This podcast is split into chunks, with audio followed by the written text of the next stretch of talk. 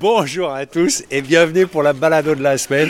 Et alors aujourd'hui, je suis très heureux parce que d'abord, je vais retrouver un ami et surtout un acteur que tout le monde a bien aimé, évidemment.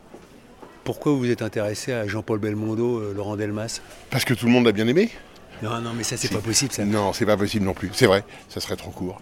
Non, parce que je crois que c'est vrai que euh, c'est un monument national. Et euh, d'ailleurs, quand on a un hommage euh, aux invalides, il y a un message. C'est un monument national. C'est quelqu'un qui même euh, va au-delà du cinéma, euh, va au-delà des films, va au-delà de, euh, d'une carrière. C'est, ça fait partie d'un paysage de la France. Un paysage composite, hein, qui est d'ailleurs composé de, personnalités même opposées. Il y a, Belmondo et Delon.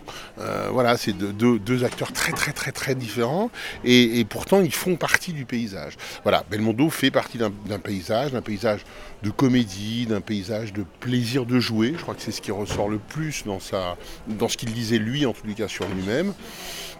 Et euh, voilà, donc ça fait vraiment, oui, partie, je crois, de nos vies, de nos souvenirs, de nos mémoires de cinéphiles, avec des répliques, avec des rôles, avec des cascades, avec des, des guignolos et des voleurs. euh, voilà, tous ces personnages qu'on a bien connus. Alors vous avez fait toute une série de podcasts que on peut toujours écouter Mm. pour France Inter qui s'intitule La Bébelle Époque, très beau titre, et votre livre qui sort et qui s'intitule comment? Jean-Paul Belmondo. Là, on a été moins créa, Ah ouais. euh, mais c'est parce que c'est la maison Gallimard. Alors, la maison Gallimard, ils n'aiment pas trop, faut pas Ah dire, ouais. les jeux de mots. Trouver vraiment la bébé à l'époque, bon voilà. Mais c'est pas grave, moi, il y en avait d'autres possibles. L'homme de brio, j'aimais bien l'homme ouais, de brio, mais bon, voilà. Ou Nos plus belles années, C'était mais- bien aussi, mais bon, Mais- voilà. Non, Jean-Paul Belmondo, seul, comme ça, au moins, au moins, on risque pas de se tromper, c'est un livre sur Jean-Paul Belmondo. Et alors on est dans le 14e, qui n'était pas trop son arrondissement, ce qui est rigolo. Si Oui, mais il habitait pas dans le 14e. Ah si, il a vécu tout- toute son enfance. Ah, son, bon. son père euh, avait son atelier dans le 14e. Ah, Moi un- j'étais resté boulevard euh, quand il habitait rue des Saints-Pères. Ah euh, oui, ouais, lui, mais voilà. enfant, c'est un enfant du 14e. C'est pour ça que c'était drôle en même temps d'être ici, parce que vraiment, il a passé toute son enfance ici. Et puis, pardon, mais quand même, son, pas son premier rôle, mais l'un de ses rôles les plus marquants, il meurt rue Campagne Première, dans À bout de souffle. Et la rue Campagne ouais. Première, elle est au bout de la rue où on se trouve. Hein. rue- on est à la rue, rue Boulard. On est rue Boulard et nous, la rue Campagne Première, elle est un peu plus loin. Donc non, le, le 14e, c'est euh, au contraire, c'est un des arrondissements parisiens euh, très très relié à Jean-Paul Belmondo. Non, et ce qui est marrant, c'est que juste derrière vous, Oui. euh, il y a Agnès Varda peinte sur un mur avec euh, la chaise de la cinéaste Agnès V. Et donc voilà, on baigne dans le cinéma. C'est un Mais- très beau mur peint, hein, parce qu'il se poursuit, il y a des personnages tout du long de la rue de, de- d'Agnès Varda. Et juste hein, un mot quand même, Ouais. euh, il y a un rapport, parce qu'il a tourné dans un film d'Agnès Varda qui s'appelle Les 100 vies de Simon Cinéma, qui avait été fait au moment du centenaire du cinéma. Et avec tout le cinéma français qui jouait là-dedans, ben, on voit Belmondo. Mais alors, ce que je voudrais savoir, c'est en travaillant sur Belmondo, qu'est-ce que vous avez appris de lui? Qu'est-ce qu'il y a quelque chose qui vous a, que vous avez découvert ou- Je ne sais pas si j'ai appris des choses, euh, mais j'ai entendu des choses. J'ai entendu des gens qui m'ont dit des choses intelligentes sur lui et qui m'ont mieux fait comprendre. Par exemple, euh, la, cinéaste Rebecca Zlotowski, euh, elle m'a dit que avec Belmondo, tout est posé sur la table. Il n'y a pas de mystère. Et c'est pas une, c'est pas un jugement négatif. C'est, il n'y a pas à chercher euh, euh, de, de- de sous-texte, d'arrière-fond, de trucs un peu cachés. C'est l'anti-Delon de ce point de vue-là. Delon, on sent que il y a un mystère, il y a quelque chose. Calme. Belmondo, il n'y a pas de mystère. C'est là, c'est posé sur la table.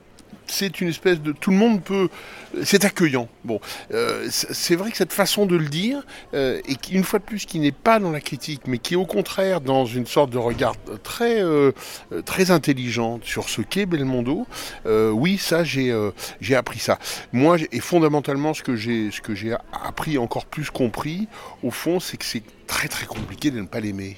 C'est-à-dire que euh, en, en l'entendant parler lui-même, euh, avec d'ailleurs euh, beaucoup de modestie, beaucoup d'autodérision, de choses, euh, et puis en entendant les autres parler, c'est compliqué de ne pas l'aimer. Voilà. Je comprends. Moi, je l'aime beaucoup. C'est vraiment pas élégant ce que je fais. Philippe Alors Marion, un petit mot. Je suis en train Mais- de manger un peu mais- de croustillant, Hervé, c'est vraiment mais- pas chic. Mais pas le poulpe dans la bouche pendant qu'on parle. Qu'est-ce que tu as appris de Jean-Paul Belmondo en travaillant sur l'émission? Eh ben, avant de commencer, j'avais un a priori très négatif sur ce garçon. Ça me l'a rendu très sympathique. C'était quoi la prière bah, Une espèce de séducteur macho et tout Bah ça moi je suis une sale gauchiste donc c'était vraiment un a priori euh, mec de droite, euh, réac, euh, film de bonhomme, euh, tous les films avec le mot flic dedans. euh. Ouais. Et j'ai découvert grâce à Laurent, il faut bien dire, toute la partie avant ça, les années 60, tout ça. euh, Enfin si j'avais vu les Godard et tout ça mais je- j'avais pas vu les sautets, enfin il y a un sautet, j'avais pas vu les j'avais pas vu les nez des fers chauds, j'avais pas vu tous ces films là. Et je dois dire que ça me l'a rendu très sympathique. Avec Et- une palette de jeux qui était beaucoup plus élargie que ce que je pensais, que le côté euh, gros bras. euh, C'est ça. Parce que c'est un vrai gentil. C'est un vrai gentil. C'est un vrai. Mais j'ai toujours plus été team Delon que team Belmondo. Qui n'est pas forcément un vrai gentil, Delon. Qui est pas un vrai gentil, mais j'étais plus sensible au parcours du garçon. Mais euh, mais voilà, grâce à la bébé l'époque, ça me l'a rendu très sympathique. C'est un vrai gentil et c'est un vrai euh, acteur de. C'est un vrai mec qui aimait s'amuser quoi. Et qui fait pas semblant, quoi.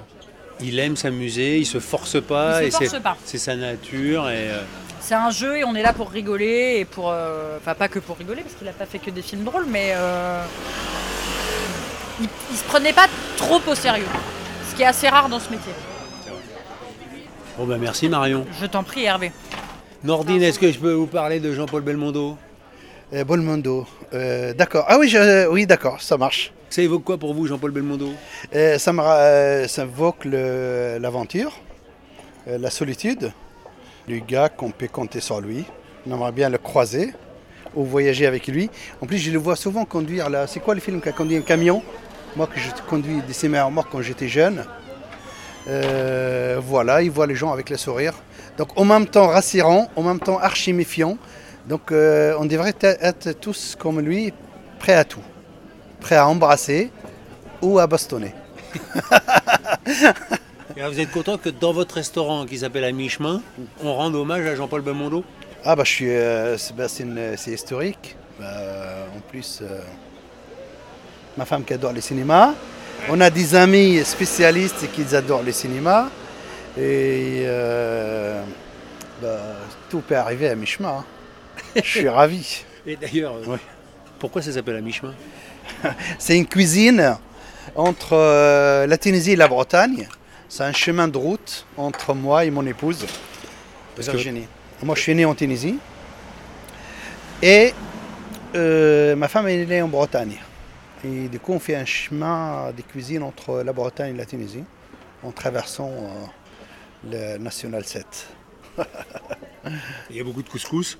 Il y a beaucoup de couscous, il y a beaucoup de poissons, il y a beaucoup de bons vins des vignerons. Dès le départ, c'était évident pour vous que vous aviez envie de faire un restaurant et de nourrir les autres? À nourrir, ce mot, j'adore. Mais nourrir, moi, euh, j'y vis pour nourrir. Et ma femme aussi. Donc, euh, avec le confinement, j'ai compris que ça veut dire le mot nourrir. C'était mon but de faire euh, ce travail. En fait, chacun a fait son travail. Les médecins soignent, les policiers protègent, les boulangers font du pain, les cuisiniers nourrissent. Il n'y a plus personne qui fait le travail de l'autre. Et avec le confinement, j'ai adoré, adoré faire mon boulot parce que j'ai nourri les gens, basta. Ils n'ont même pas le temps de me faire un compliment parce qu'ils viennent pour manger. Et moi, je suis là pour nourrir et j'ai adoré. Alors pour l'anecdote, un jour j'ai un ami qui m'a dit bon bah si tu veux on peut déjeuner ensemble, on a qu'à se retrouver à mi-chemin. Et puis euh, je lui dis ok, il me dit euh, 31 rue Boulard, je lui dis ok, j'arrive là et puis je me dis quand même c'est pas à mi-chemin, c'est quand même tout près de chez lui quoi. Oui. Parce que lui il habitait dans le 14e et moi j'habitais euh, Ah, c'était pas en banlieue quoi. C'était Et puis après je comprends que c'est le nom du restaurant, je dis ah d'accord et tout. euh, C'était pas au milieu. Ouais. Ah. Mais non, mais- Souvent, les gens, ils se trouvent pas. Ils disent, on se trouve à mi-chemin. Ils disent, d'accord. Ils disent, vous êtes où? Je suis à mi-chemin, moi aussi. Mais où? Ben, Je suis à Saint, euh, Saint-Michel. Mais non, le restaurant qui s'appelle à mi-chemin, ben, l'autre, elle attend. Euh, c'est bien à mi-chemin. On a envie que la- cette route ne s'arrête pas pour personne. C'est non? vrai. Sinon, Et c'est quoi votre rêve? euh, mon rêve, j'ai réalisé mon rêve. C'est ça? J'ai fait le travail que j'adore. J'ai une femme que j'adore. J'ai des amis que j'adore. Euh, mon rêve, est, est- mon rêve, c'est de vivre en France. Mon rêve est réalisé. Je n'ai plus rien à faire. Parce que en fait c'est ça, j'ai pas demandé mais comment vous avez rencontré Virginie? Parce que si vous êtes en Tunisie, elle en Bretagne, Moi, je suis venu euh, pour vivre en France parce que mon père, elle a vécu toute sa vie à Vénusier, à Lyon, travaillé dans les usines Renault. Et moi, j'ai regardé la France à travers le Tour de, Tour de France tous les ans. Et à travers le Tour de France, j'ai découvert la cuisine. Et je suis venu et j'ai démarré à faire la cuisine. Et pour moi, c'est. En fait, quand je fais la cuisine, en fait, euh, je suis pas obligé de choisir un travail. C'est pas, c'est pas un travail. C'est un plaisir. C'est un plaisir.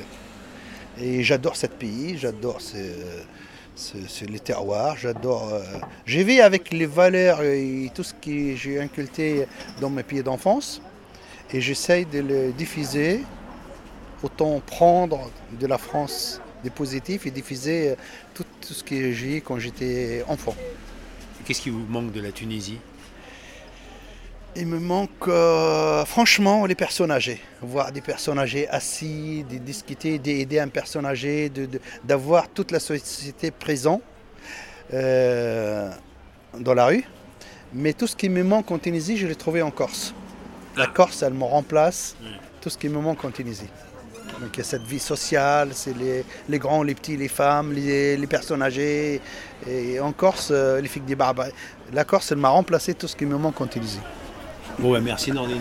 Je vous laisse euh, Merci. nourrir tous vos Il invités. y a un géant couscous, vous ne le dites pas, mais il y a un couscous pour tout le monde. Oh. C'était un, un apéro dînatoire, mais ça va. euh, Je laisse Nordine retourner en cuisine et j'accueille un physicien philosophe. Alors ça, mais quel est votre rapport avec Jean-Paul Belmondo, Étienne Klein? Ah bah pour moi, Jean-Paul Belmondo, c'est un héros de mon enfance, c'est l'homme d'Orio, sorti en 64, j'avais 6 ans. Et euh, quand il passait à la télévision, c'était, euh, on était 7 enfants, pas, pas dès le début, mais on a fini par être 7, c'était quasiment un office religieux. À 1m30, tout le monde devant la télé, silence radio, on avait mangé des pâtes pour être à l'heure. Et puis Jean-Paul Belmondo, je ne sais pas si vous connaissez son anagramme. J'allais vous le demander Mais parce que... jambes d'Apollon. Et c'est vrai qu'il avait des jambes d'Apollon. Et donc, euh, c'est d'abord ça, Jean-Paul Belmondo. Et après, il a changé de registre. Il y a un singe en hiver que j'ai découvert plus tard. Mais c'est euh, ouais, une sorte de, de héros. Et si vous m'interrogez sur la espèce de guéguerre entre Delon et Belmondo, c'est un peu une tarte à la crème. J'allais pas le faire. mais moi, c'est quand même Belmondo. Ouais. Et si vous m'interrogez sur les Stones et les Beatles, eh ben c'est les Stones. les Stones. Évidemment. Ouais. Et c'est les met dans la même catégorie. Et qu'est-ce qui vous rend heureux, Étienne Klein? Ben, Une soirée comme ça, voir des amis, euh, parler de toutes sortes de choses avec un verre à la main, alors que le monde, par ailleurs, n'a pas l'air en forme. Je sais que c'est un plaisir égoïste, mais si on s'en prive, il ne reste plus rien. On est d'accord. Donc, vous pouvez y retourner alors. Merci. hein. Merci à vous.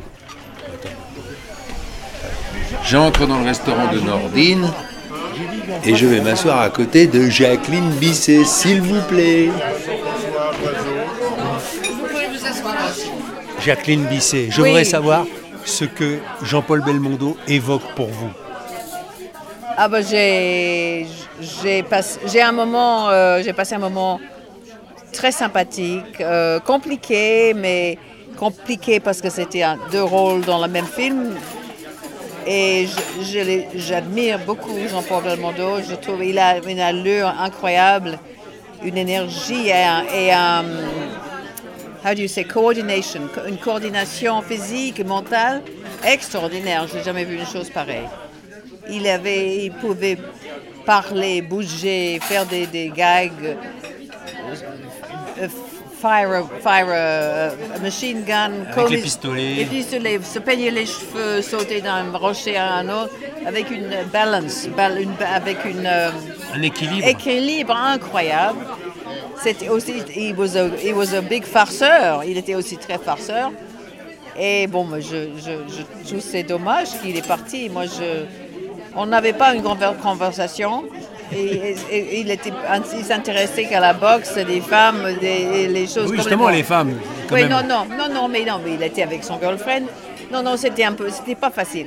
Euh, sans parler de détails. Euh, Vous n'étiez pas sous son charme. non, j'étais pas sous son charme. Non, non du tout. Sur- euh, et je ne sais pas, peut-être si sa, sa, sa, sa girlfriend avait été là, peut-être ça m'aurait ouvert à ça, mais non, j'étais absolument pas. Absolument pas. Mais pour le travail, c'était très bien. Et c'est une force d'énergie. Je suis très. J'attends avec impatience de lire le livre. J'ai rien vu. Et aux. États-Unis, vous les avez pas. Non, Ouais. il n'est pas tellement connu en France, oh, en Amérique.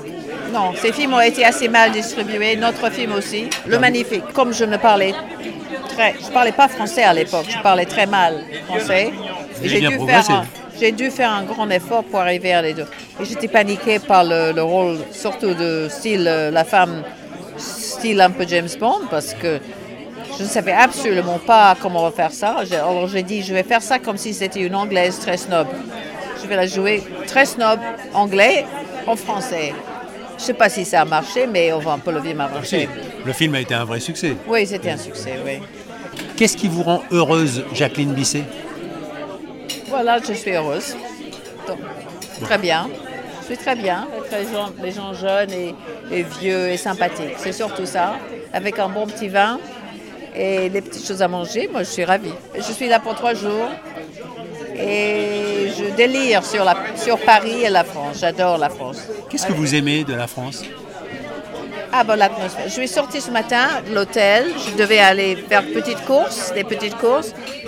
Suis sortie de l'hôtel. J'ai dit, ah là là là là là. J'ai dit, il fait beau. Les gens marchent. Ils sont élégants. Ils sont beaux. Ils sont jolis.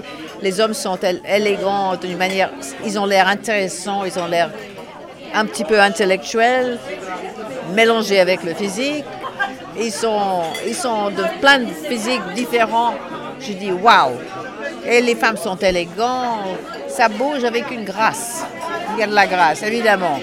Je sais que la France n'est pas comme ça. Je sais que les gens souffrent beaucoup. Comme j'étais juste en Angleterre, je suis sortie de Londres brièvement pour aller voir quelqu'un un petit peu dans les environs.